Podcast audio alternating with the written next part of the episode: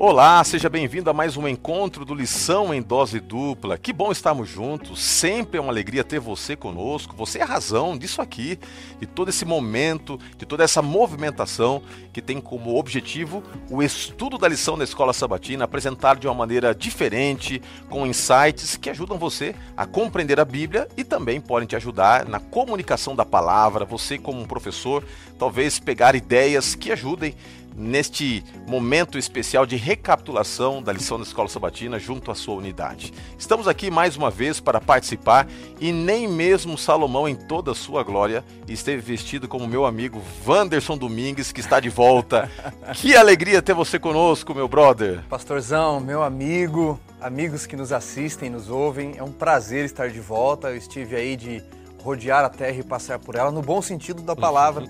Estava atendendo outros compromissos mas dá uma saudade, Pastor Roger, desse público, de estar aqui com você. É um privilégio estar de volta, viu? Que bom, e é um privilégio, como disse, ter você conosco, não apenas o pastor Wanderson novamente aqui a casa, mas ter a sua participação conosco. Então, olha só, aproveite agora, isso, agora mesmo, pegue o seu smartphone e compartilhe a nossa live, tá bom? Compartilhe aí através do Facebook, pode pegar o link no YouTube, compartilhar pelo WhatsApp com vários amigos. O momento é agora de nós participarmos juntos, divulgando, compartilhando, espalhando a palavra de Deus. Está chegando a hora de estudarmos um tema muito importante. Dentro dessa perspectiva geral, em que o tema é provados pelo fogo e analisamos a questão do sofrimento, nós vamos falar hoje sobre a esperança que brota de toda uma realidade, às vezes, de adversidade, de lutas, e essa esperança é uma esperança indestrutível. Você está preparado para o estudo? Não se esqueça também que nós queremos apresentar para você, e sempre fazemos isso com muito amor e carinho, o resumo das principais ideias, principais conceitos apresentados na lição. Você pode ter acesso a esse resumo através do link de descrição que se encontra tanto no YouTube quanto no Facebook. Se você puder, feche seus olhos, nós vamos orar e quero convidar pastor Wanderson para nos conduzir em oração. Senhor Deus e Pai, nós queremos te agradecer pela oportunidade de recapitularmos a lição, de estudarmos esse tema tão importante sobre o sofrimento humano, mas, acima de tudo, da esperança produ produzida em nosso coração pela bendita esperança em Cristo Jesus. Amém. Que essa esperança de um novo céu, de um novo lar, de um mundo sem maldade aqueça o nosso coração e nos dê força para continuarmos. Esteja conosco, seja o nosso professor com teu Santo Espírito, por Jesus. Amém.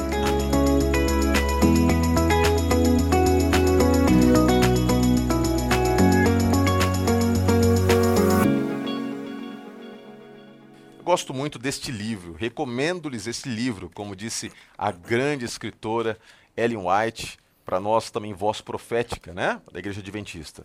E eu quero abrir aqui a palavra de Deus no livro de Romanos. Se você tem aí sua Bíblia, abra a Bíblia no livro de Romanos, capítulo 5. Olha que coisa linda nós encontramos, que é o verso principal da lição. Romanos, capítulo 5, verso 5. Diz assim: Ora, a esperança não confunde, porque o amor de Deus é derramado em nosso coração pelo Espírito Santo que nos foi outorgado. Este capítulo é um capítulo incrível. Aliás, o livro de Romanos é um livro maravilhoso, né? Inigualável. E é interessante que ele começa apresentando a questão do sofrimento, mas ele coloca ali também a resiliência. Aquele que passa pelo sofrimento recebe o poder de Deus para passar pelo sofrimento e, como recompensa, ele se torna mais perseverante, mais experiente e o resultado disso tudo, ele tem mais esperança no seu coração. A esperança é a convicção firme que brota por intermédio da fé. E, e por intermédio desta esperança você consegue, obviamente, aguardar as ações de Deus na sua vida, mesmo que você não esteja entendendo a princípio a maneira como Ele está te conduzindo. E nós vamos falar um pouquinho sobre isso. E é óbvio que quando a gente fala de esperança, e a gente fala de sofrimento, e a gente fala de temas mais complexos, teológicos, é verdade, mas estamos cercados de uma realidade em que tudo está tranquilo, em que os ventos não estão agitando as ondas, em que estamos prosperando em várias áreas da nossa vida, se torna muito fácil falar sobre este tema, falar sobre esperança e assim por diante. Mas como é difícil esperar, e daí vem a palavra esperança, como é difícil esperar quando as coisas não estão bem. Quando os problemas estão ali pulsantes e crescentes na nossa realidade. E é por isso que eu queria desafiar você a analisar a perspectiva da esperança usando alguns exemplos bíblicos que mostram que mesmo em situações adversas é possível sim ter esperança, é possível passar pelo sofrimento tendo a certeza da vitória. Nós vamos nessa lição abordar basicamente alguns contextos específicos. O primeiro contexto é analisar como Abacuque enfrentou o sofrimento e como uma visão especial que ele teve de Deus e da maneira como Deus conduz a história mudou a ideia que ele tinha é, da sua própria trajetória existencial e pôde então aprender a guardar, esperar. Vamos falar um pouquinho também sobre Jó e como Jó precisou ter esperança de uma maneira muito diferente. Ele buscava respostas, mas ele encontrou apenas a presença de Deus. E vamos falar também um pouquinho sobre a história de Israel, todo o contexto de sofrimento no meio do cativeiro e como essa história nos ensina hoje, como povo de Deus, a passar pelas lutas. Pastor Wanderson, você estava comentando comigo agora nos bastidores uma citação linda aqui né, da lição que Lewis propõe, e Lewis ele é peculiar, ele é, ele é singular na sua maneira de pensar e de escrever. Eu queria que você lesse esta citação e já de primeira, assim, a gente matar a saudade, já pudesse extrair os primeiros conceitos teológicos do estudo que, que faremos hoje aqui da Palavra de Deus. Muito bem. É, logo no início, na introdução da lição, não é? Há uma citação de Lewis no, no livro O Leão, a Feiticeira e o Guarda-Roupa, que na verdade é a série As Crônicas de Nárnia, não é? E alguém querendo conhecer sobre o leão, que é Aslan, que representa Jesus, pergunta, né? Sobre esse leão. Quem é ele? Afinal, ele é de confiança? E a resposta sobre o leão é: ele é perigosíssimo, é um leão. Mas acontece que ele é bom. Quando nós olhamos Deus, o leão de Israel, o leão de Judá, o leão é perigosíssimo, mas este leão é um leão bondoso ao mesmo tempo. Isso nos ajuda a entender um pouquinho a questão do sofrimento. Deus ele ataca o mal e poupa as suas criaturas. Mas para atacar o mal e mostrar que o mal é mal, ele se torna perigosíssimo para com o pecado. Mas acontece que ele é bom. Não é isso que Jeremias 29 diz? Eu é que sei o pensamento que tenho a seu respeito. Pensamentos de paz e não de mal, para dar o fim que vocês escolherem. Então, eu acredito que essa citação inicial aqui, Pastor Roger, ela traz um pouco o conceito do trato de Deus com o pecado mas também com o pecador. Ele ataca o problema, mas poupa o pecador ao mesmo tempo, não é? E, e eu acredito também que esse, esse, este, esse, essa citação né, de Lewis nos ajuda a trabalhar um pouquinho a questão de expectativas. Às vezes nós temos uma expectativa de Deus que é uma expectativa distorcida da realidade. Aqui, como nós vimos, alguém enxergava Deus como mal. Acontece que ele é bom. Só que como que a gente vai entender que Deus é bom quando muitas vezes ele não se apresenta como alguém compreensível e previsível? E na nossa limitação humana, a gente gosta de coisas facilitadas, né? Seria tão bom se a gente entendesse tudo sobre Deus, entendesse tudo sobre a maneira como ele conduz nossa vida, mas isso não é fato.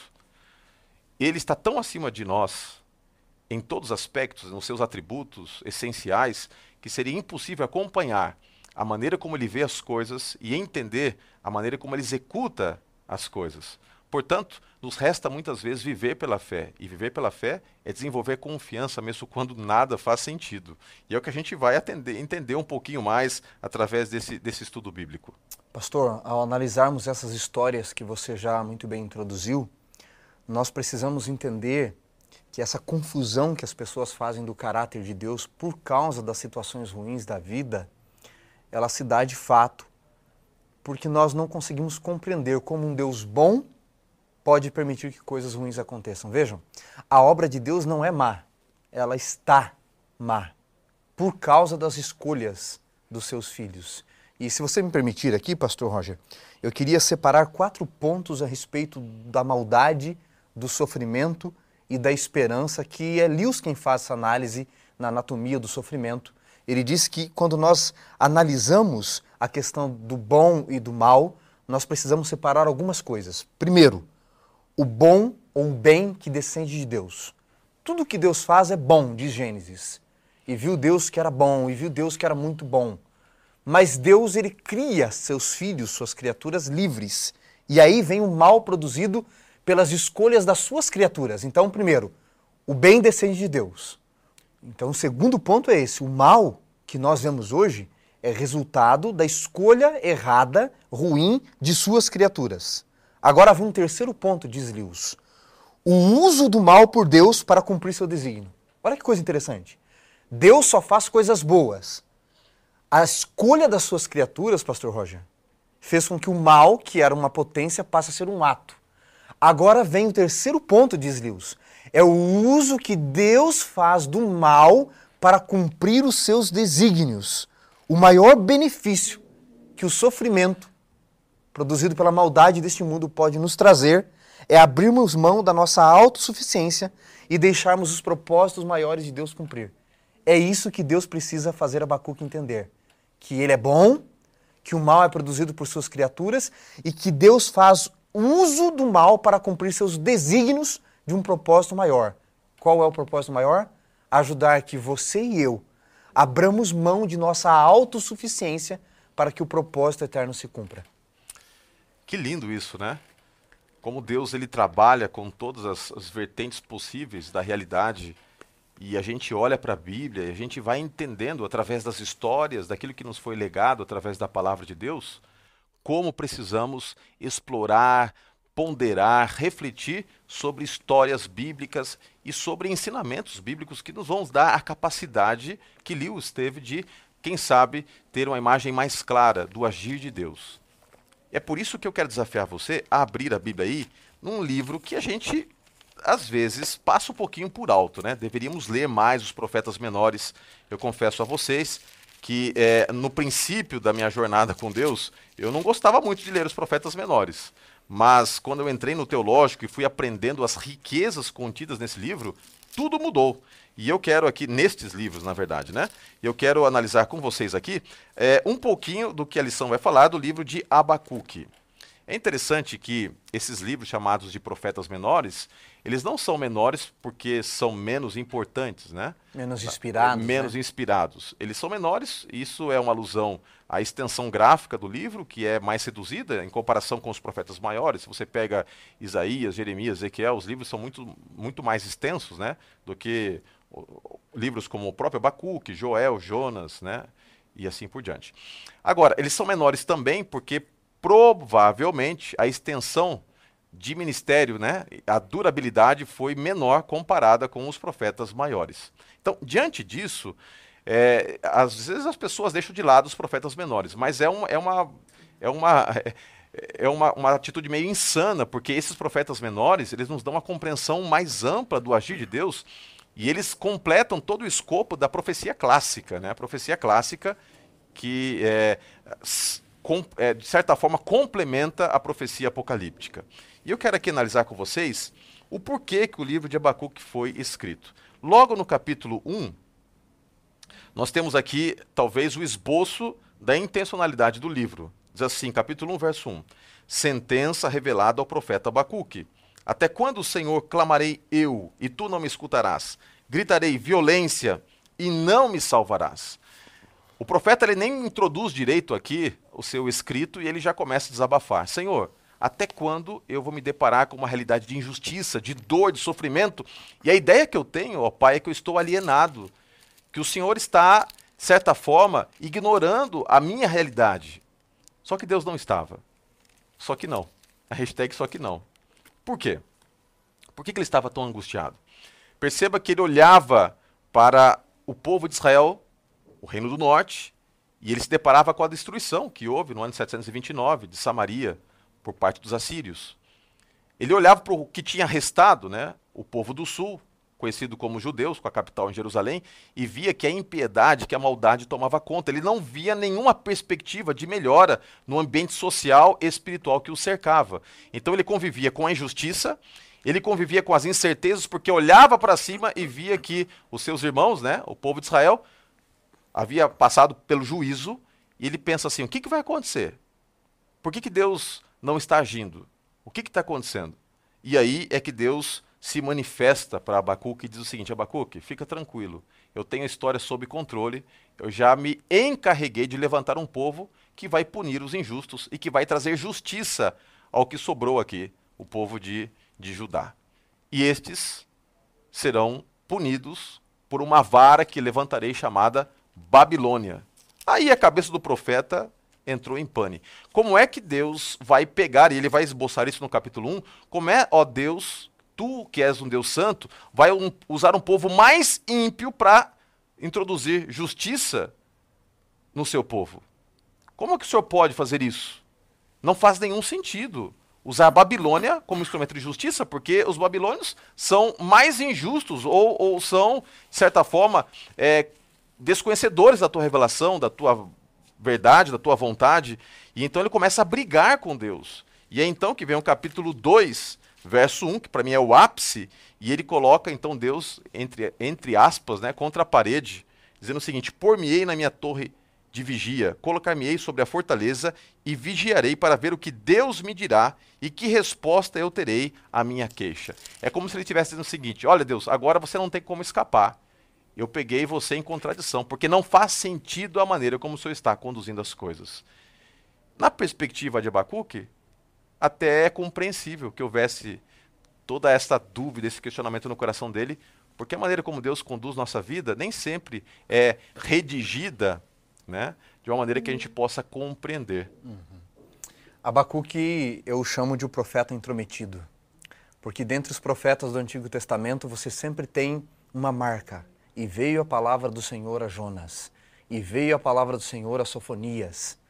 Não tem isso em Abacuque. Abacuque, ele vê esse desespero que o pastor Roger acabou de descrever, uma nação injusta, a, a desigualdade. Abacuque vivia em dias muito parecidos com os nossos. E ele não suporta ver a desigualdade, ele diz a justiça é torcida. E o Senhor, como que o Senhor está vendo tudo isso? E Abacuque vai até Deus, ele é intrometido, ele diz: Eu vou até Deus, eu quero ver o que Deus vai me dizer. Por que, que ele suporta esse sofrimento que eu, sendo mal, não suporto? E, e quando ele vai até Deus, Deus responde a ele e diz assim no verso 5, né? Vede entre as nações, olhai, maravilhai-vos, desfanecei, porque realizo em vossos dias obra que vocês não vão crer quando vos for contada. Suscita os caldeus, nação amarga e impetuosa que marcha pelas larguras da terra. Eu, eu gosto demais de, do, do, livro de Abacuque, se deixar eu vou narrando ele aqui. Deus diz assim para Abacuque, pastor Roger. Você que está aí nos assistindo, olha aqui para mim. Abacuque, a coisa está ruim? Vai ficar pior. Você acha que a coisa está feia?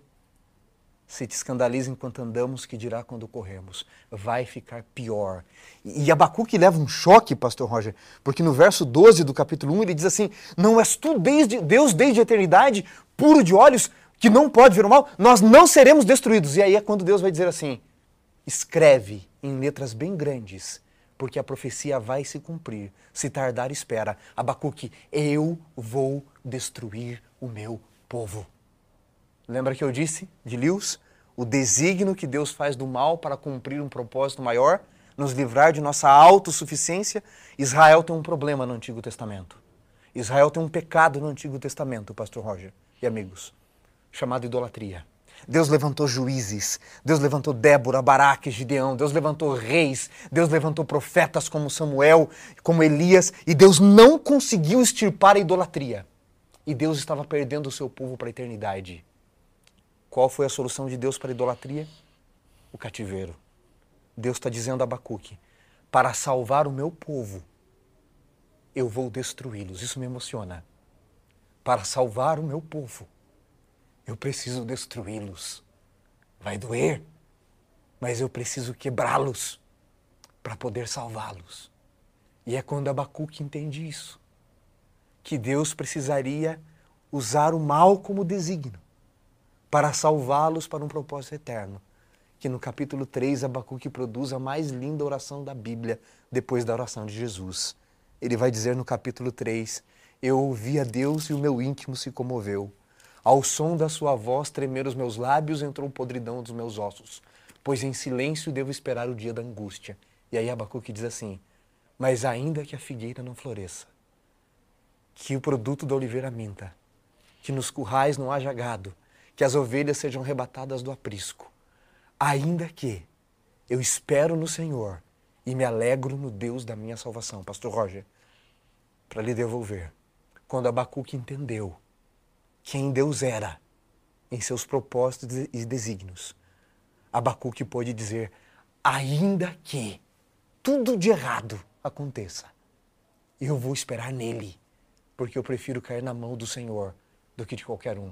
Há alguns ainda aqui famosos na Bíblia, de personagens que entenderam que às vezes a vida não é nem por quê e nem para quê. Talvez alguém esteja nos assistindo esteja dizendo: Por que, Senhor? E alguém tinha dito para você que o verdadeiro cristão nunca pergunta por quê, mas para quê.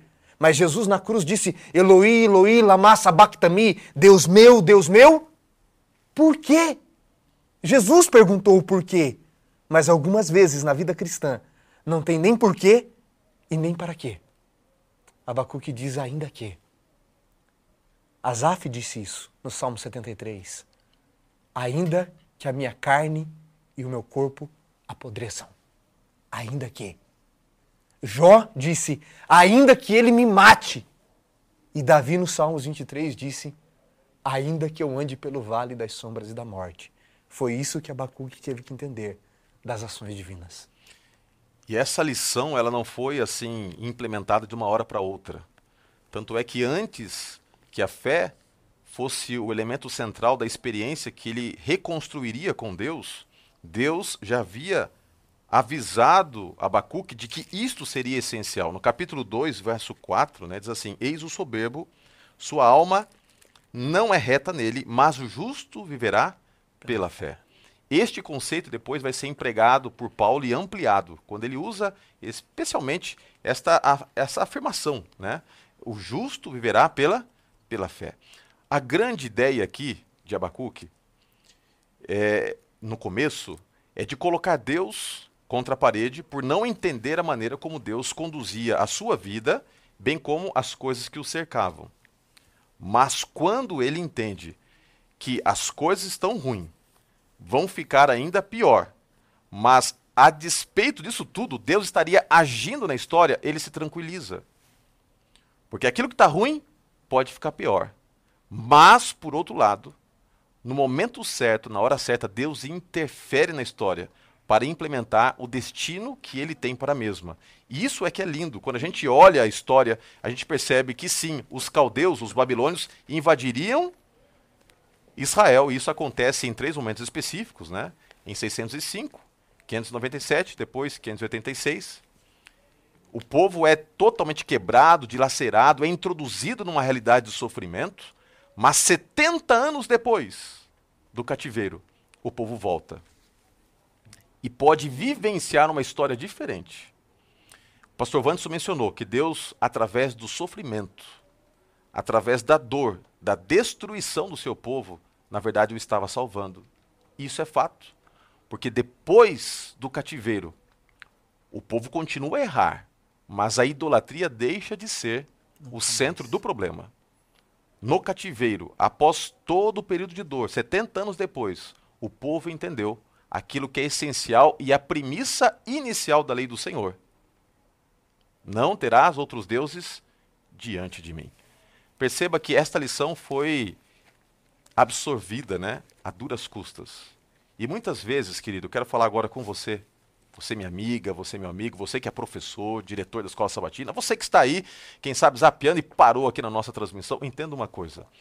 O sofrimento ele nos coloca diante de uma realidade dura, que é a realidade de não entendermos muitas vezes as coisas.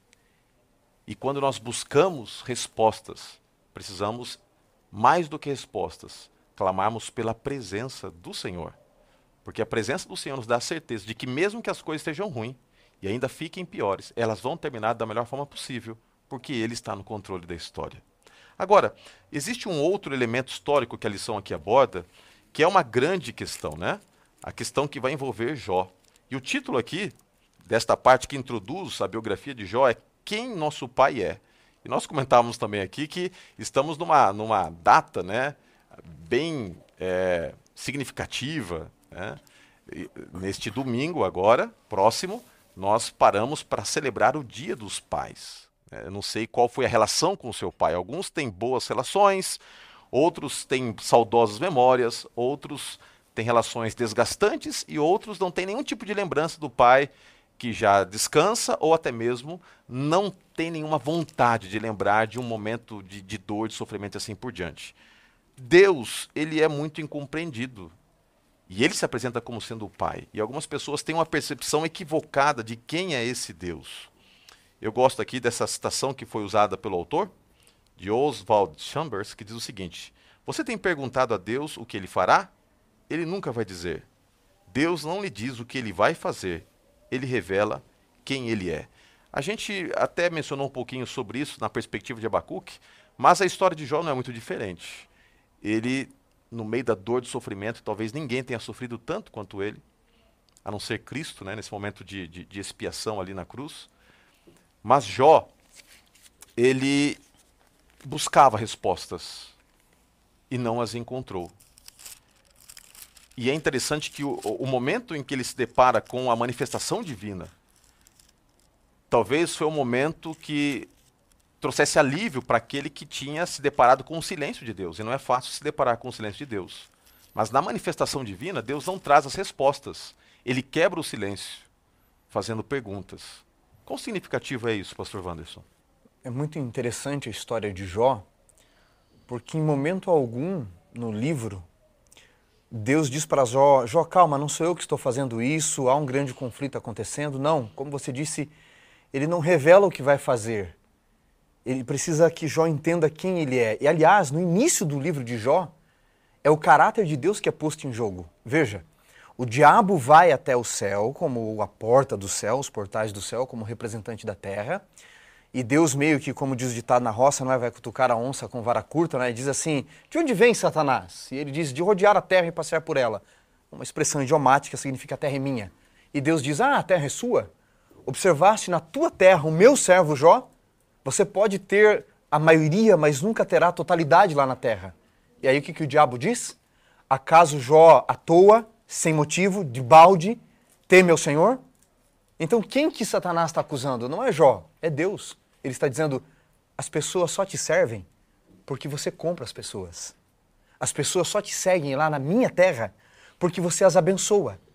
Para de responder às orações delas do jeito que elas querem. Para de abençoá-las do jeito que elas desejam. Para de abençoar Jó para você ver se Jó vai te servir. Você, Deus, compra pessoas. Você manipula pessoas. Então, é o caráter de Deus, pastor Roger, quem está em jogo. E Deus não pode se manifestar agora, no livro de Jó, como nós gostaríamos que ele se manifestasse, porque ele precisa destruir o diabo não pelo poder divino. Deus poderia estalar os dedos e destruir o diabo, mas daí seria covardia. Deus é muito mais poderoso. Deus prefere destruir o diabo usando argumentos. E Jó é o argumento de Deus. Talvez você e eu sejamos o argumento de Deus. Deus poderia estalar os dedos e destruir o diabo agora. Mas o universo diria que injusto um Deus tão poderoso enfrentar com todo o seu poder uma criatura tão fraca como o diabo comparada a Deus. Então Deus diz: para que vocês não achem que é covardia, eu vou vencê-lo com os meus argumentos. Mas o meu argumento será Jó. E Jó é a grande resposta ao argumento inicial. Deus compra pessoas. Deus ele manipula pessoas se Deus não impedir o mal, as pessoas não, vai servi não vão servi-lo. E Jó é a grande resposta. Agora, Pastor Roger, posso lançar algo que se parece heresia aqui, mas não é? Vamos lá, manda bala. Como, como eu disse que Deus é questionado, ele é acusado no início do livro, no final do livro Deus aparece. Só no final do livro. E ele aparece respondendo de uma forma que a gente acha mais injusto ainda, né? Porque Jó passa tudo que ele passa, perde tudo que ele perde, e no capítulo 38 do livro, Deus aparece no meio de um redemoinho e diz assim, verso 2: Quem é este que obscurece os meus desígnios com palavras sem conhecimento? Singe, pois, os lombos como homem, e eu te perguntarei, e tu me farás saber onde estava você quando eu lançava os fundamentos da terra? Diga-me se tem entendimento. E ele vai questionando agora. Na minha opinião, e aqui é o que parece heresia, mas não é. Deus não está falando com Jó. Deus está falando com o diabo agora. Uma vez que Jó foi a resposta e não abandonou Deus. Veja, Deus falou com o diabo através de quem? De Jó no início do livro. Jó não foi a resposta? E agora é através de Jó que Deus responde o diabo. Falando com, com Jó ali. Onde estava você, Satanás, quando eu lancei os fundamentos da terra? Porque Jó não estava lá mesmo. Onde estava você quando eu medi a água do mar com a concha da minha mão? Quem é você para obscurecer os meus desígnios? Quem é você para tentar manipular quem eu sou, obscurecer o meu caráter? Eu sou Deus, eu estou presente na vida das pessoas e Jó é a maior resposta disso. Essa é a, a grande questão do livro de Jó. Não é o que eu vou fazer, é quem eu sou. Eu sou Deus. E Jó diz: Eu sei que o meu redentor vive. No capítulo 19, verso 25. E vai se levantar para me defender. Jó não abandona Deus, porque ele sabe de uma coisa quem Deus é. Eu posso não conhecer bem o caminho, mas eu sei quem é meu guia e eu não vou abandoná-lo. Eu gosto de um pensamento que geralmente uso, de que as limitações humanas são a oportunidade de Deus mostrar que Ele é Deus. Quando Deus ele se manifesta, ele chama a atenção de Jó e do próprio inimigo, que era ali o personagem principal nesta polarização do grande conflito entre o bem e o mal, para o fato de que ele é o que é e ele é Deus. As perguntas que Deus faz, numa perspectiva retórica, nos mostram que ele é incomparável. Ninguém tem o poder que ele tem de criar tudo do nada. Ninguém tem o poder de, por intermédio da sua palavra, fazer com que todas as coisas venham a existir. Ninguém tem o poder de não apenas falar do amor, mas ser o amor personificado. Ninguém tem o poder de mesmo numa perspectiva de incompreensão e o pecado ele é inexplicável. Ele não é lógico. Ninguém tem o poder de passar por isso tudo e enfrentar esse sofrimento para trazer salvação. De certa forma, a vida de Jó, ela personifica o próprio caráter e essência de Deus. Assim como Jó sofreu, mas não perdeu suas convicções e tampouco permitiu que sua fé estivesse abalada. Cristo, tempos depois, sofreria sem perder os seus propósitos eternos de salvar, de criar, de recriar e, mais do que tudo, de estabelecer um vínculo, um pacto de salvação com a humanidade. Eu gosto muito da ideia de analisar Deus nessa situação. Alguém que está tão acima e que é tão poderoso que não precisa, muitas vezes, se dar o trabalho de dar respostas mas que gentilmente, sem precisar, nos assegura a sua presença. Eu gosto muito agora, enfatizando aquilo que já foi dito pelo pastor Vandes, o Salmo 23, talvez um salmo que nos faça ali refletir bastante. O Senhor é meu pastor e nada me faltará. Talvez uma perspectiva mais correta: o Senhor é meu pastor e não terei falta, falta de quem dá presença do, do pastor. Ainda que eu ande no vale da sombra da morte, tu comigo lá estás. Ou seja, a despeito de qualquer situação que me cerque, Deus nos assegura a sua presença. Este é o nosso Deus. O Deus de Jó é o meu Deus, é o seu Deus. E se você está passando por sofrimentos e não consegue obter respostas, talvez seja uma oportunidade de aproveitar este momento para entender melhor quem Deus é e não necessariamente o porquê você está passando pelo que está passando. E se você entende quem Deus é, a tua perspectiva muda. Você deixa de olhar para você, deixa de se preocupar com os seus problemas e passa a confiar nele. Essa é a grande questão.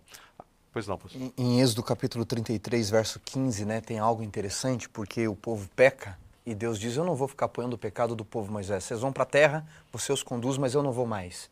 E Moisés diz assim, né? Senhor, se o Senhor não estiver conosco, não nos faça sair daqui. É a tua presença, não importa onde estejamos, como você disse. É a tua presença. Nem Canaã será legal para a gente se o Senhor não estiver conosco. Você estava falando, pastor Roger, pouco antes sobre a questão da palavra pai, né?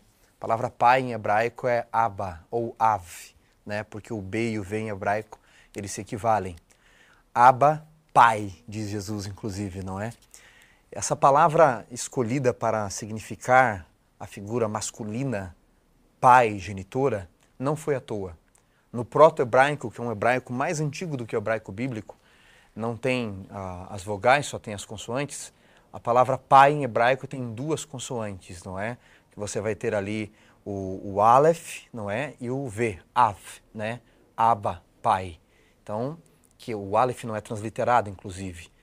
E, e vai significar força da habitação, porque o Beit é casa. Então, força da casa. O pai é a força da nossa casa, é o pilar. Jó sabia disso. Ele é o meu pai. Moisés sabia disso. Ele é o meu pai. Eu sempre odiei o dia dos pais, pastor Roger. Eu sempre odiei o dia dos pais. Há um personagem é, folclórico, é, o, que o Jim Carrey ele faz, que odeia o Natal, acho que é o Grinch. Ele odeia o Natal, né? Eu, eu era o Grinch do Dia dos Pais, eu sempre odiei o Dia dos Pais. Porque eu não tinha pai, porque figura de pai para mim é quem abandonava, até conhecer o Deus da Bíblia. A força da habitação. Aquele que não abandona. Que mesmo no vale das sombras da morte, mesmo que esteja na pobreza com a sua família lá no gueto, ele vai estar abraçado dizendo: Eu estou aqui, eu estou ao lado de vocês. E sabendo disso, Moisés diz, né? se o Senhor não estiver conosco, não nos faça sair nem do Egito, porque nós queremos não é o que o Senhor pode nos dar, mas quem o Senhor é, a sua presença na nossa vida. A vida de Jó nos dá a possibilidade de ter vislumbres sobre a essência de Deus, quem Ele é. Ele é o Criador, é Ele que tem o universo nas suas mãos, Ele que consegue é, mostrar para nós a sua majestade através de todos os processos naturais e sobrenaturais que permeiam o universo, mas ele não é apenas um pai grandioso, ele é um pai presente. O pastor Wanderson falava do fato de que, às vezes, a ausência do pai traz dor, mágoas, deixa cicatrizes emocionais que carregamos para a vida toda. E talvez alguém aqui, é, mais do que lembrar-se do pai, é, se lembra da ausência do pai. Contudo, nosso Deus é um Deus presente. E se a vida de Jó nos apresenta quem é esse Deus, a história de Israel vai mostrar a presença desse Deus. E nós vamos agora, de uma maneira assim, já meio que aglutinando né, os temas que vão aparecer daqui até o final da lição, falar sobre a presença do Pai, nós vamos falar um pouquinho sobre os planos deste Pai para nós e depois vamos falar sobre a disciplina do Pai. Vamos falar um pouquinho do Pai na perspectiva do povo de Israel. O povo de Israel, ele, obviamente, que ele surge a partir de um chamado que Deus faz ao pai dessa nação, que é Abraão, está lá em Gênesis capítulo 12. Ele nos dá um vislumbre que através desta nação viria a salvação, em Gênesis 22, quando ali, através de Isaac, é tipificado a figura do Messias. O povo de Israel ilustraria a caminhada que o povo de Deus teria com a presença deste Deus e se encarnando, inclusive, por isso que Gênesis 22 nos dá esta complementação né, do chamado de Deus. Nos dois principais chamados, quando Deus é, chega para Abraão e diz: Ler lerá, sai da tua terra, sai. Esse sair, e, e o convite para caminhar pela fé, vai implicar em várias falhas, é, uma maturidade que vai sendo construída ao longo do tempo, até que chega o um momento em que ele está preparado e Deus diz: agora sai, vá, ler lerá novamente e vá para o Monte Moriá, e ali eu vou te mostrar o que você tem que fazer. E ali aponta para a figura de Cristo. É através de Israel que Deus traz salvação. A salvação não está em Israel, mas é através de Israel que Deus manifesta a sua salvação. Jesus, como judeu, aqui nasceu. Ele é o Salvador e não por acaso. A Bíblia nos assegura que a salvação vem dos judeus. Né? Agora, e não está apenas restrita aos judeus. Vamos fazer bem a distinção dos fatos. Este povo, que é a descendência de Abraão, que é o povo de Deus aqui na terra, em vez de ser grato, muitas vezes é ingrato. E vai falhando, e vai magoando o coração de Deus. Mas, embora machucado, embora ferido, Deus escolhe não abandonar o seu povo. E me encanta, por exemplo, os oráculos de Isaías, que são oráculos de juízo, mas ao mesmo tempo oráculos que trazem esperança. E na segunda parte do livro de Isaías, nós temos aqui uma sequência que aponta para a restauração de Israel, para a esperança messiânica. E é nesse contexto, pastor Vandes, que eu queria fazer um convite para você ler para nós aqui Isaías 41, verso 13. Leia para nós o que está escrito lá em Isaías 41, verso 13. Olha que coisa linda, quando Deus olha para o seu povo na terra, Israel. Mas se nós pudéssemos ampliar esse conceito, quando Deus olha para o seu povo no tempo do fim, a igreja, o Israel de Deus, né? e eu faço parte, você faz parte, você que escolheu Jesus. Olha só o que diz aqui o Senhor. Olha a promessa de Deus. 41, verso 13. Porque eu, Senhor teu Deus, te tomo pela tua mão direita e te digo: não temas, eu te ajudo. A minha percepção é que o temor vai embora não porque Deus nos ajuda nas nossas limitações e necessidades, mas o temor vai embora porque ele nos segura pela mão. Eu, quando era meninão, molecão, quando tinha medo, eu gostava de segurar na mão do meu pai. E algumas vezes já percebi isso. Os meus filhos, quando se sentem um pouquinho acuados, seguram na minha mão. Como é gostoso se sentir amparado, né? seguro pela mão de Deus. E quando o povo de Israel sofreu, ele não sofreu porque merecesse sofrer. Não foi Deus que falhou nesse processo, mas sofreu porque escolheu se apartar. Mas mesmo distante, Deus estava ali com a mão estendida na direção do povo de Israel. Isso nos faz refletir um pouquinho sobre um Deus que escolhe sempre estar presente. Essa presença de Deus, ela é perceptível, né? E não por acaso, pastor Wanderson, é, dentre as muitas coisas que nós poderíamos associar à pessoa de Cristo, está a imagem de Emanuel. Que é Emanuel? Deus conosco. Você me fez lembrar, falando da história do seu pai, de uma ilustração que eu ouvi de um avião que estava passando por turbulência e todo mundo desesperado, as malas caindo já, e um menino completa paz ali, ouvindo ali o seu, sua música, e o passageiro ao lado disse: Você não está preocupado? Ele disse: Não. Por quê? Meu pai é o piloto. Ele é o piloto. Ou seja, quando você sabe quem é que está no controle, isso faz diferença. Aí a gente volta a Êxodo 33 de novo, que eu citei, verso 15. Moisés disse: Se o Senhor não for conosco, nós não queremos subir. Agora, Pastor Roger, não dá para falar do Pai sem lembrar da oração do Pai Nosso. E eu queria relembrar algumas lições que Jesus fala nessa oração em Mateus capítulo 6, ele começa dizendo assim, né? Vós orareis assim, Pai nosso. Veja, o Pai não é meu, o Pai não é seu, o Pai é nosso. Portanto, nós somos uma comunidade de fé, onde todos têm que ter a proteção, todos têm que ter o amor, todos têm que ter o respeito. E aí ele continua falando: o pão também é nosso, uma vez que o Pai é nosso. E aí ele diz: faça-se a tua vontade, assim na terra como no céu. Esse Pai nosso tem uma vontade para a nossa vida. O problema das pessoas, pastor Roger, hoje, não é a ideia de Deus existir. Até um ateu gosta da ideia de Deus existir. Um Deus que pode tudo, que faz tudo e que ama você. Quem não gostaria de ter um pai assim? Quem não gostaria de ter Bill Gates por pai? O problema não é a ideia de Deus existir, é a vontade de Deus para a vida dele.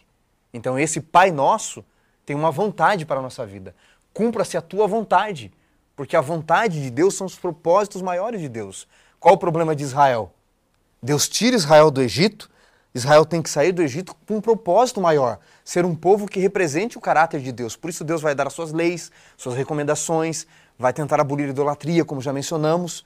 Então, quando esse Pai é nosso, quando nós vivemos em comunidade, a pergunta é: você tem problema com a ideia de Deus existir ou com a vontade desse Pai para a sua vida? Quais são os planos dele para mim também? Uma vez que ele é meu pai, eu tenho deixado os propósitos eternos desse Deus se cumprir na minha vida? Porque Israel parecia não ter tanta consciência disso, não é? Deus diz: Eu vou te tomar pela mão direita, eu serei contigo. Mas Israel está dizendo: Não, nós, nós queremos as tuas bênçãos, não você. Parece os filhos da parábola, não é? De Lucas 15. Eu quero os teus bens, mas eu não quero a sua presença. Eu não quero o pai que você é, eu quero os bens que você tem a me oferecer. E não é assim que as coisas funcionam. Quantas lições nós podemos extrair da história de Israel? Lições incríveis.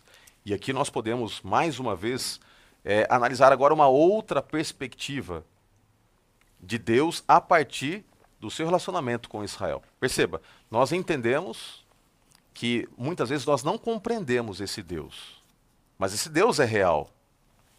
E nós, muitas vezes, nos depararemos com as nossas limitações cognitivas para entender a grandeza desse Deus, como é o caso de Jó. Mas, contudo, é justamente essa grandeza que nos faz ver que Ele é Deus e que, como ser humano, eu tenho que confiar nele. Isso deveria brotar. É um grande paradoxo. Quanto mais eu me aproximo de Deus, mais eu admiro a grandeza dele, mais eu me, me reconheço como insignificante diante dele isso, em vez de me colocar para baixo, deveria trazer paz ao meu coração, porque eu tenho alguém poderoso em quem esperar. Isso deveria gerar esperança. Nós vimos também, ao analisarmos aqui a história de, de Abacuque, que esse Deus, ele age no tempo certo, do jeito certo, e muitas vezes nós não entenderemos os planos dele. Nós vimos também que ele está presente, e a história de Israel nos mostra isso. Mas a história de Israel também nos mostra que ele não só está presente, mas ele quer sentar-se no banco do motorista e segurar no volante daquele que escolhe confiar nele. Ele dirige, ele estabelece os planos. Mas nem sempre nós conseguimos, obviamente, entender a grandeza desse Deus e também dos seus planos. O povo de Israel ficou no cativeiro durante 70 anos. E às vezes nós olhamos para Jeremias, que vivenciou esse momento de transição de liberdade para escravidão, ele avisa, profetiza, alerta, ele é ignorado e se depara com a dor de tudo que viria a acontecer na história de Israel e ele se desespera e ele chora.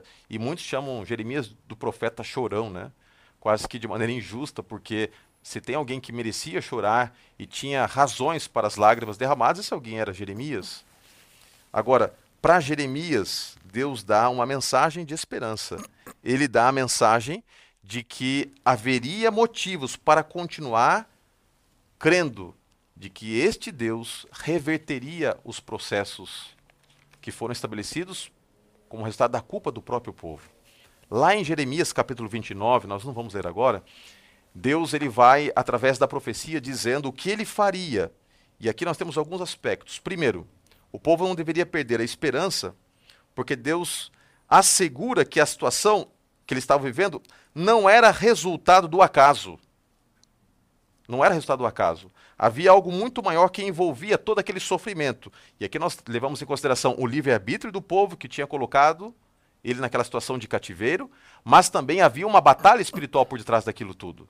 Segundo, no capítulo 29, especialmente no verso 7, nós temos a segurança de que Deus, através da profecia, nos diz que a, a esperança não deve ser perdida, porque Ele pode atuar, mesmo nos momentos difíceis.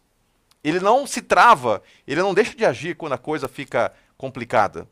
Terceiro aspecto: Deus disse para o povo de que ele não deveria perder a esperança, porque ele colocaria fim ao sofrimento no tempo certo, no tempo dele. Ou seja, havia um período de 70 anos já pré-estabelecido por Deus. O sofrimento não ia durar 100, 200, 300, 70 anos. Assim como nós hoje temos a segurança de que em algum momento Deus vai se levantar. Né? Daniel 12 diz que naquele tempo se levantará Miguel, né? um tempo de angústia qual nunca houve. Se levantará para quê? Para estabelecer a justiça, acabar com o sofrimento. E agora vem é, o ponto derradeiro que eu queria destacar. É nesse contexto que a gente tem que ter a certeza de que este Deus, que estabelece planos que às vezes são planos incompreensíveis, nunca faz o que faz, nunca determina o que determina, sem sempre buscar o nosso melhor. E eu acredito, pastor, que é algo que se complementa aqui, Jeremias 29, com o que nós encontramos lá né, em Salmo 137. Em Salmo 137 nós encontramos o cântico do exilado, não é? Eles estão em Babilônia e eles não podem perder a esperança. O título da lição é Esperança Indestrutível. Não perder a esperança, mesmo em meio às situações ruins da vida. E eu amo muito esse salmo porque ali está a segurança do povo de quem eles são. Né? Eles diz, diz assim os salmos, não é? As margens dos rios da Babilônia nós nos assentávamos e chorávamos, lembrando-nos de Sião. Nos salgueiros que ali havia, nós pendurávamos as nossas harpas. Nossos opressores pedíamos que fôssemos alegres, dizendo-nos, cantai-nos algum dos cânticos de Sião. E eles diziam, como haveríamos de cantar o canto do Senhor em terra estranha? Então eles fizeram um canto, o canto do exílio. E o canto do exílio dizia assim, ah, se eu de ti me esquecer Jerusalém, que se apegue à língua o meu paladar e que resseque a minha mão direita, se não preferir Jerusalém as maiores glórias da terra. Sião, pastor Roger, é o nome carinhoso para Jerusalém. Não perder a esperança de quem eles eram. Linkando com tudo que a gente já estudou até aqui, sobre pai, sobre presença do pai. É, eu vim da roça, fui criado pelo meu avô, eu não tenho o nome do meu pai no meu RG. Tenho só o nome da minha mãe. Mas eu chamava meu avô de pai, e até hoje, quando eu vou lá para o interior, eles não perguntam quem eu sou. Eles dizem assim, na linguagem da roça: Você é gente de quem? Gente de quem você é? Porque não interessa tanto quem eu sou, ele quer saber de onde eu venho. E eu digo, eu sou gente de André, meu avô. Ah, então você é gente boa. E lá na roça eu aprendi que para você não se perder, pastor Roger, você tem que saber o seu nome, quem você é, você tem que saber o seu endereço, de onde você veio, e você tem que saber a sua família. Qual o nome do seu pai? O nome da sua mãe? Israel, no Salmo 137, Deus está dizendo para eles: não se esqueçam, nesse cântico do exílio, de quem vocês são, gente, de quem você é, não é? Para usar a linguagem da roça. Vocês são de Sião, não se percam em Babilônia. Haviam 10 mil judeus na Babilônia quando Nabucodonosor levantou ali, em Daniel 3, a estátua na planície de Dura. Só três não se ajoelharam diante da estátua. Haviam perdido sua identidade. Pastor Roger, isso me lembra um cântico. Eu posso cantar aqui, pastor? Eu, eu, nunca cantei, meu sonho sempre foi cantar e eu canto mal pra caramba. Vamos aqui ouvir um solo inesquecível. Vamos lá. Vai, vai marcar, né? Histórico Vamos agora. Lá. Pastor Roger, falando em não se esquecer de quem nós somos, no dia 11 de fevereiro de 1945, 25 mil soldados brasileiros, pracinhas brasileiros, foram levados até o Monte Castelo, na Itália, para lutar contra os nazistas. Os russos iam lutando do norte contra o sul, os ingleses do leste para o oeste, os americanos do oeste para o leste, mas ninguém vencia os nazistas do sul para o norte. Ninguém conseguia invadir Monte Castelo. Os americanos tentaram, perderam, os britânicos perderam, eles pensaram, já que é para morrer, manda brasileiro, não é? 25 mil soldados foram. Tentaram invadir uma vez, perderam, duas perderam, três perderam, quatro perderam, cinco perderam. Até que então o capitão diz assim, daqueles soldados, olha, agora ou a gente vence ou a gente morre tentando invadir o Monte Castelo e expulsar os nazistas. E diz a história que enquanto eles rastejavam, porque se tinha que sair pelas seis, sete da tarde ali, depois já iria cair no inverno ali para menos 5 graus a temperatura, até meia-noite você tinha que dar conta. Diz a história que rastejando ali, alguém pensou: nós vamos morrer. A gente vai morrer, a gente vai morrer, a gente vai morrer. E alguém então pensou assim: eu vou morrer e eu nem sei direito quem está morrendo do meu lado, lutando do meu lado. Então, pastor Roger, eles fizeram um cântico chamado então ali o cântico do expedicionário. E eu vou cantar ele agora aqui, pastor. Manda ver. Vai cair Pena agora... que não tem um piano aqui para tocar. vai cair agora aqui o povo assistindo, viu? Nosso ibope vai cair. Mas o cântico começava assim, alguém baixinho, sussurrando, começou cantando assim, ó. Você sabe de onde eu venho. E aquilo ecoou. E alguém então respondeu assim: Eu Venho do morro do engenho. E alguém então respondeu assim: Eu venho das selvas dos cafezais. Talvez um baiano disse: Da boa terra do coco, onde um é pouco, dois é bom, três é demais. E alguém então cantou de novo: Você sabe de onde eu venho? E alguém respondeu: Eu? Eu venho das praias sedosas. Talvez um, um carioca, né? O outro disse das montanhas alterosas, do pampa do seringal, das margens crespas dos rios, dos verdes mares bravios da minha terra natal. E por mais terras que eu percorra, não permita Deus que eu morra sem que eu volte para lá, sem que eu leve por divisa esse V que simboliza a vitória que virá. E alguém cantou de novo: Você sabe de onde eu venho? E alguém disse assim: Eu venho da minha terra, da casa branca da serra, do luar do meu sertão. Talvez alguém noivo disse assim: Eu venho da minha Maria, cujo nome principia na palma da minha mão. E para encerrar, alguém disse assim: Você sabe de onde eu venho? É de uma pátria que eu tenho no bojo do meu violão, que de tanto ficar no peito já foi tomando jeito de um enorme coração. Você sabe de onde eu venho? Perguntavam os judeus lá em Babilônia. De Sião. Sião é o meu lar. Sião é a minha terra, não é Babilônia. Não é isso aqui. Não é esse mundo. Eu pertenço a um lar maior. Eu sou de Sião. Que coisa linda. Eu sou de lá. E por mais terras que eu percorra, não permita a Deus que eu morra sem que eu volte para lá. Essa esperança indestrutível. Desculpe, pastor. Não tem como não se emocionar, porque realmente a nossa esperança está no fato de que nessa jornada que muitas vezes nós trilhamos aqui pela fé, a cada dia nós estamos rumando a nossa maravilhosa cidade que nos aguarda, Sião Celestial, a Jerusalém. Pastor Vance, eu também me emociono porque eu não me, não me conformo com esse mundo. Eu acredito que todas as coisas que esse mundo pode nos apresentar são coisas transitórias, passageiras, muitas vezes coisas é, sedutoras, mas com fim de destruição. Mas a nossa casa, a nossa casa, nos é assegurada em Apocalipse 21 e Apocalipse 22. É para lá que nós estamos indo.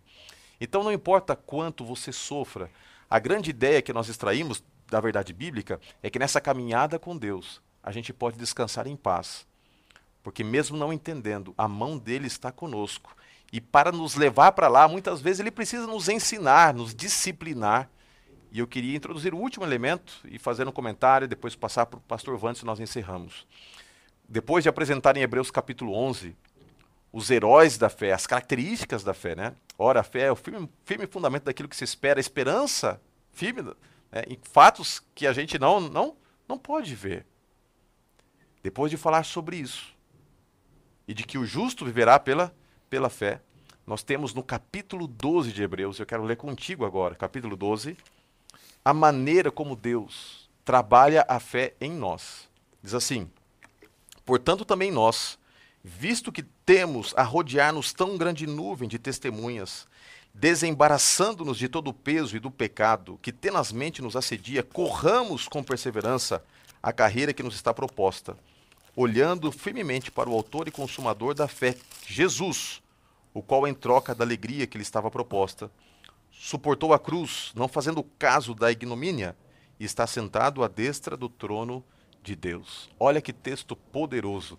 Aqui em Hebreus capítulo 12, nós temos um, um transcrito da visão que Paulo tinha de que as provações muitas vezes são usadas por Deus como meio de ensino que nós usamos comumente a palavra disciplina. Deus nos disciplina pelo sofrimento. E muitas vezes esse sofrimento que é usado por disciplina para que nós possamos aprender a viver pela fé. Porque a gente aprende a viver pela fé justamente quando estamos sofrendo. Não é na bonança que nós desenvolvemos a fé, é no sofrimento que nós desenvolvemos a fé. E aqui em Hebreus capítulo 12 diz que isto é um processo de disciplina. E Deus vai nos corrigindo, não porque nós necessariamente estejamos errados na nossa caminhada, mas porque Ele precisa dar a tônica certa, do jeito certo, nos eh, mostrar como devemos caminhar nessa jornada que muitas vezes é de dor. Então, para suportarmos uma dor maior, às vezes, ele nos introduz pequenos elementos de dor na nossa trajetória para que possamos passar por grandes provações. Eu tenho para mim, pastor Vandes, uma maneira de pensar que essas pequenas e, e, intensas provações que nós enfrentamos no presente, nesse contexto maior escatológico, são preparativos que Deus está dando para que nós possamos passar pela grande provação, a grande tribulação final, esse tempo de angústia, qual nunca houve, que ainda está diante de nós. Amém. Ainda está. Agora tem um detalhe: como é que a gente faz?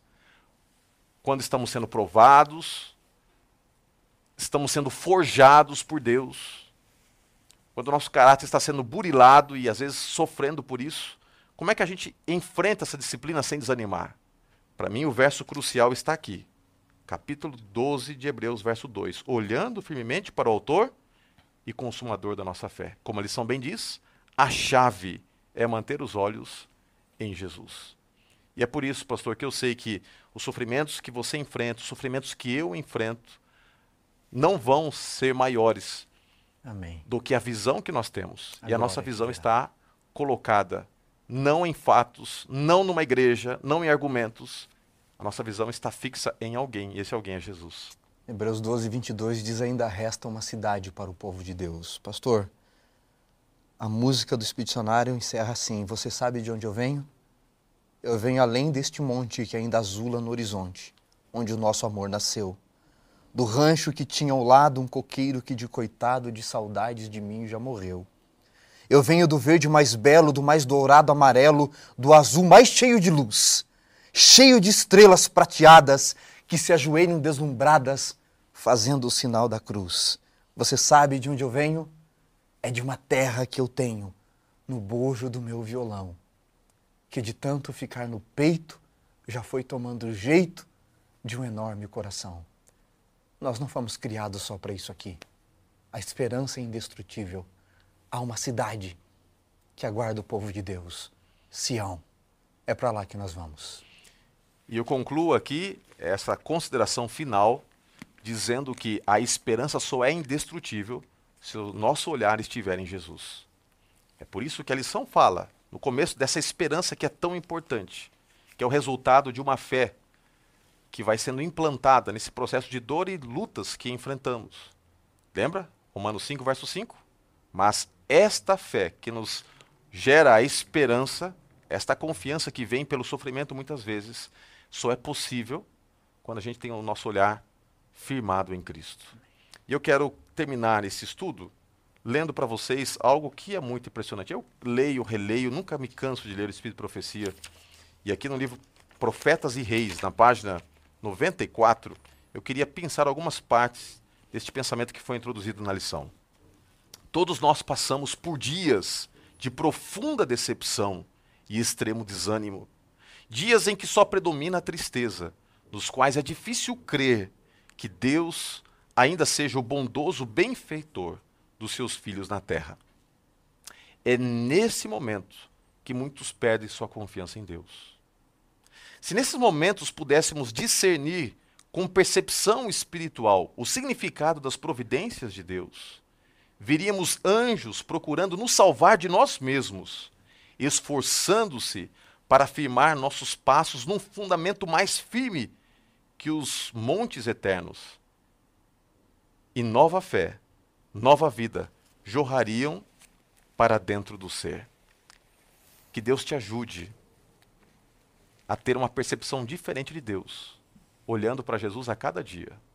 É assim que a tua visão de Deus vai sendo ajustada, olhando para Jesus a cada dia. O que ele fez, o que ele faz e o que ele vai fazer por você. Amém. Que Deus te ajude através da ministração da palavra e do estudo que você fará ali, quem sabe na unidade da escola sabatina, ajudar os teus alunos a terem uma correta percepção de Deus, que dá esperança e uma, uma esperança indestrutível. E você só vai poder fazer isso ajudando os teus alunos a olharem para Jesus. E aí vem um grande segredo. As pessoas aprendem a olhar para Cristo muitas vezes olhando para nós. Que através da sua vida você possa refletir Jesus. Vamos orar? Senhor Deus, obrigado por este estudo tão impactante e forte da tua palavra que tenhamos essa esperança indestrutível e que esta esperança seja o resultado de uma visão segura e contínua de Jesus ao nosso lado, nos tomando pela mão direita, dizendo: Não temas, eu estou contigo, não te assombres, eu sou o teu Deus. Obrigado, porque nós temos, num contexto de tanta diversidade, a convicção de que nós não estamos sozinhos. Dá-nos, ó Pai, a correta compreensão de quem tu és. Dá-nos, ó Pai, a certeza de que estás conosco. Dá-nos, ó Pai, acima de tudo, a calma e a tranquilidade de entender que o Senhor vai trabalhar em nós, que vai nos disciplinar se for preciso. Mas, por favor, ó Deus, jamais retire de nós a presença de Cristo e a capacidade de enxergá-lo ao nosso lado. E é em nome de Cristo que nós oramos. Amém, Senhor.